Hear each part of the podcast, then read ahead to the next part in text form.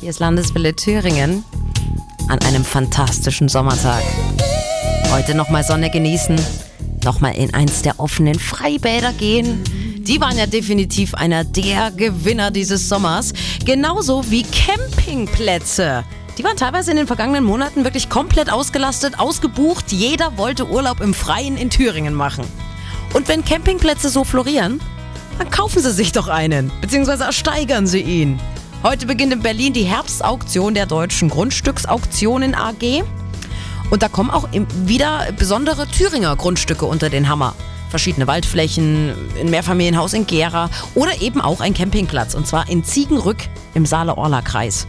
Der hat einen Imbiss, einen Biergarten und läuft auch extrem gut. Die Besitzer wollen allerdings nicht mehr weitermachen. Aber statt den Betrieb einfach einzustellen, wäre es doch für alle viel schöner, wenn jemand einfach diesen Campingplatz ersteigern würde.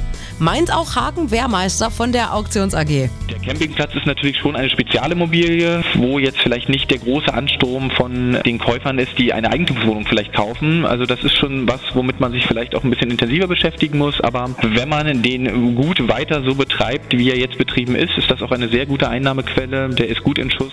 Ja, sie bräuchten halt nur mindestens 195.000 Euro auf der hohen Kante. Das ist nämlich das Startgebot. Heute gehen die Versteigerungen los. Morgen um 11 ist dann auch dieser Campingplatz in Ziegenrück dabei.